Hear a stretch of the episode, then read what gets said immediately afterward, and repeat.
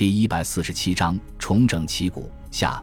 等中午半信半疑的坐下之后，孙百里说道：“我本来是打算建立一个山地师，其余的全部编成普通的步兵师。但是在和斯兹皮尔曼长谈之后，我改变了主意，决定组建一个装甲师和一个摩托化步兵师，外加两个山地师和八个轻型步兵师。”在座的军官除了斯兹皮尔曼以外，只有杨英杰听到过装甲师这个名词，其他人都是头一次接触。脸上露出迷惑不解的神情，眼巴巴地望着孙百里，等待他的进一步解释。孙百里说道：“装甲师这个词都很陌生，但是坦克大家应该很熟悉。所谓的装甲师，就是全部由坦克和摩托化步兵组成的钢铁之师。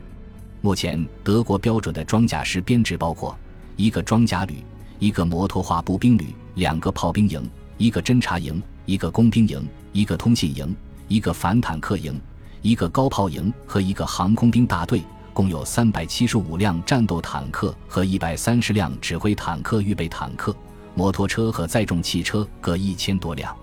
中午不解地问道：“这个装甲师和小鬼子的坦克部队有什么区别？”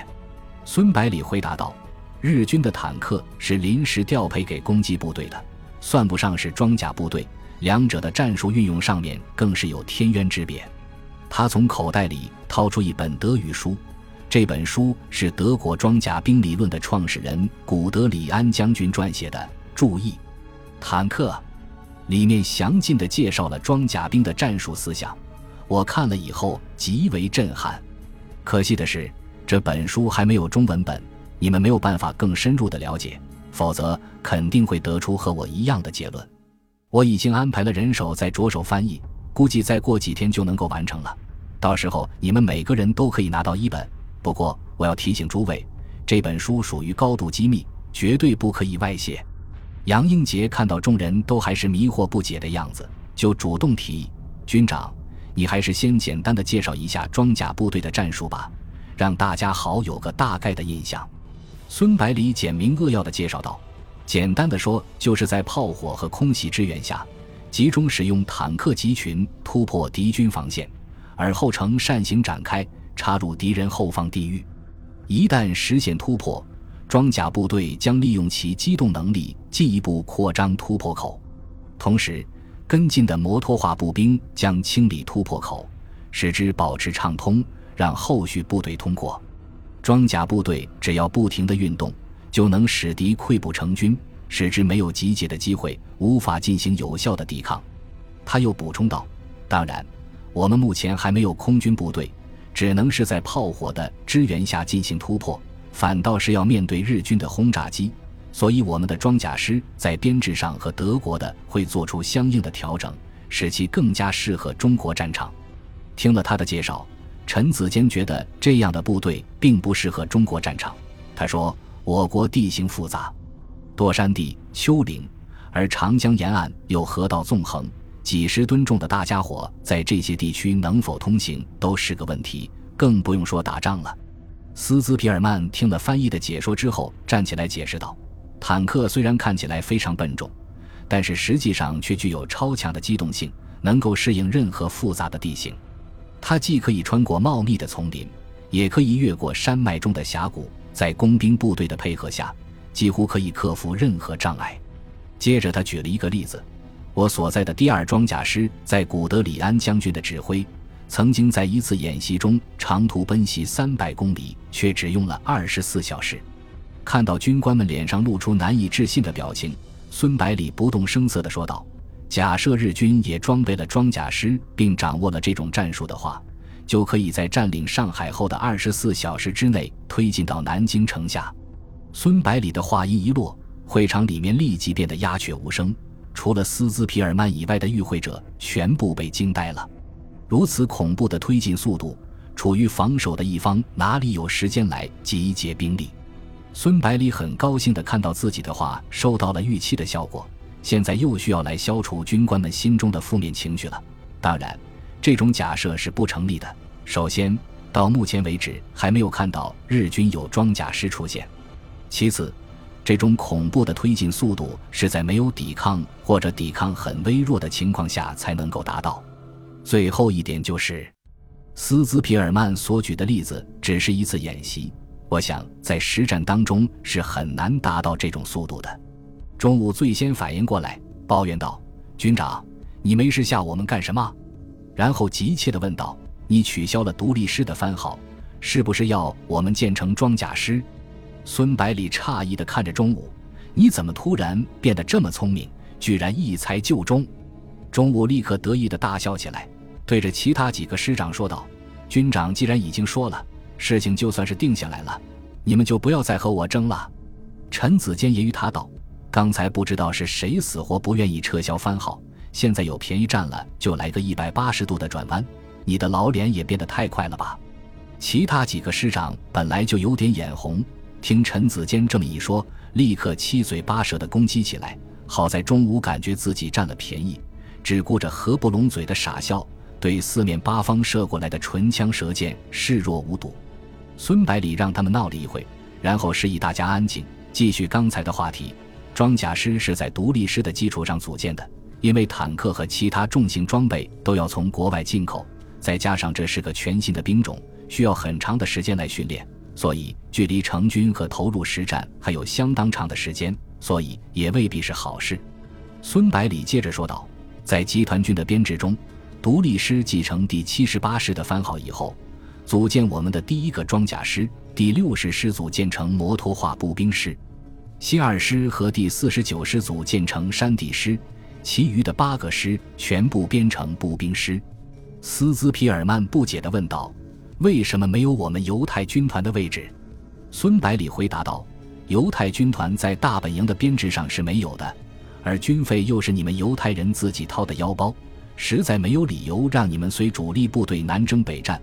所以，我想你们就作为集团军司令部直属的装甲部队留守福建，保证我们后方的安全就可以了。”解答了斯兹皮尔曼的问题之后，孙百里说道：“现在不但要给原来的几个师补充人员装备。”新的成立的这几个师，从军官到普通士兵都要重新招募任命。为了保证部队的战斗力，新成立的几个师肯定要从老部队抽调部分骨干担任中高级军官。所以你们要多向司令部推荐些人，不要藏私。中午问道：“把我们的人都抽光了，我们自己怎么办？”他的刚好把师长们的疑问说了出来，都望着孙百里，看他怎么解决。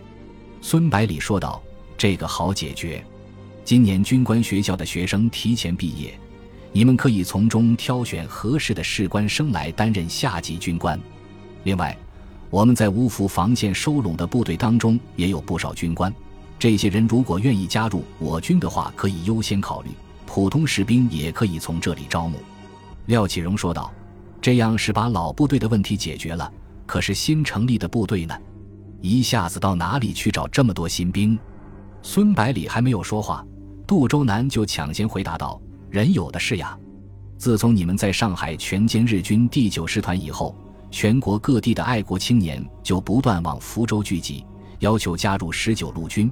现在福州城里就差不多有好几万人这样的人，正好给你们提供了兵源。”孙百里说道：“其实还有一个兵源，从南京撤退的青壮年士兵也有两三万，他们都受过战火的洗礼，已经算是半个士兵了。”稍微训练一下，不会比老兵差多少的。”中午说道，“还有那些金陵兵工厂的工人，刚好可以分到咱们自己的兵工厂里，这样既解决了他们的生计问题，又增加了兵工厂的人手，真是一举两得。”陈子坚说道，“兵员没有问题，可是部队的装备呢？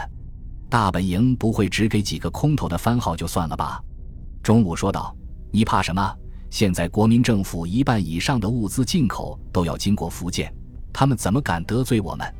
孙百里说道：“大本营不但要负担中央军的作战消耗，地方部队的同样要负担。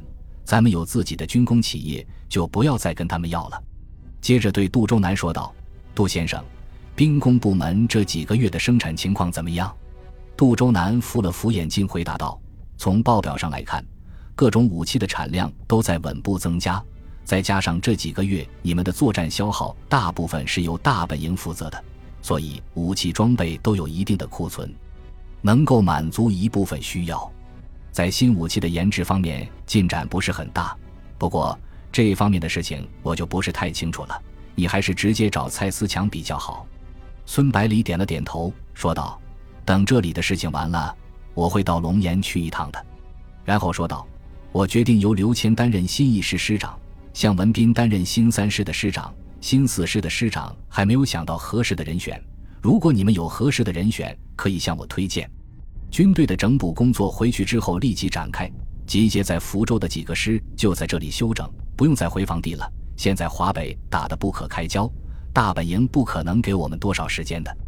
杨英杰看孙百里好像要准备宣布会议结束，急忙站起来说道：“军长，我还有个提议。”虽然杨英杰改变了称呼，可是孙百里还是对他非常客气，问道：“先生，请讲。”杨英杰说道：“从目前战场的形势来看，短期内是无法改变敌强我弱的态势，所以必然是日军主攻，我军主守。但是日军兵力有限。”只能确保大城市和主要的交通线，无法兼顾广大的农村和小城市，在其占领区内必然会留下很多盲点。故而，我认为应该分派精干的小分队深入敌后，开展积极主动的游击战，牵制敌人；同时成立敌后游击司令部，统一指挥敌后的游击部队，使其能够更加有效地配合主力部队的行动。孙百里听了连连点头，说道。杨先生的提议非常好，只是我们没有这方面的人才。杨先生愿不愿意担任这个游击司令的职务呢？